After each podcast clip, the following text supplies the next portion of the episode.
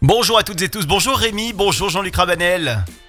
Laurent, Rémi, chers amis, bonjour. Maître cuisinier de France et il est avec nous pour notre plus grand plaisir tous les matins sur Radio Camargue. Jean-Luc Rabanel, aujourd'hui avec toi, nous allons faire des biscuits. Je sens qu'on va se régaler et surtout régaler nos gourmands qui nous écoutent.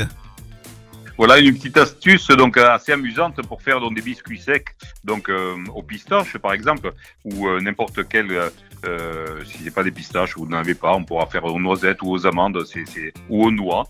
Euh, quelque chose de très amusant qui peut se conserver et que l'on peut grignoter à n'importe quel moment de la journée. Bon, en faisant très attention quand même euh, de ne pas en consommer trop, parce que vous allez voir, c'est quand même un petit peu euh, un petit peu intéressant au niveau calorique.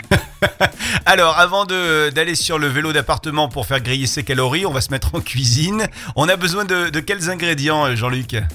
Alors, je vous propose donc d'en faire une petite quantité. On va partir donc sur 100 grammes donc de, de farine, sur 100 grammes donc de sucre roux. Il nous faudra également un œuf. Il nous faudra donc euh, à peu près 150 grammes donc de fruits secs, donc de pistaches vertes. On va en garder 100 grammes euh, pour faire donc de la poudre donc de pistache et 50 grammes qu'on concassera pour mettre au dernier moment. Il nous faudra également 100 grammes de beurre, une pincée de fleur de sel. Il nous faudra donc juste un jaune d'œuf avec un peu de lait pour la dorure. Vous avez vu, pas énormément donc d'ingrédients. Non, c'est assez simple, hein, ouais. C'est très très simple. Nous allons mélanger le sucre avec la farine et la poudre de pistache. On va y mettre donc la fleur de sel et le beurre en pommade. Voilà, on va obtenir donc ainsi donc une pâte donc somme toute intéressante, donc une, une texture donc assez dense. Euh, nous allons y rajouter au dernier moment l'œuf et puis c'est parti pour euh, une heure donc de frigo au minimum donc euh, dans un papier film ou dans un récipient qui ne prenne pas l'air. Au dernier moment, nous allons étaler ça, donc une heure après, euh, à l'aide d'un rouleau sur 1 cm à peu près donc d'épaisseur.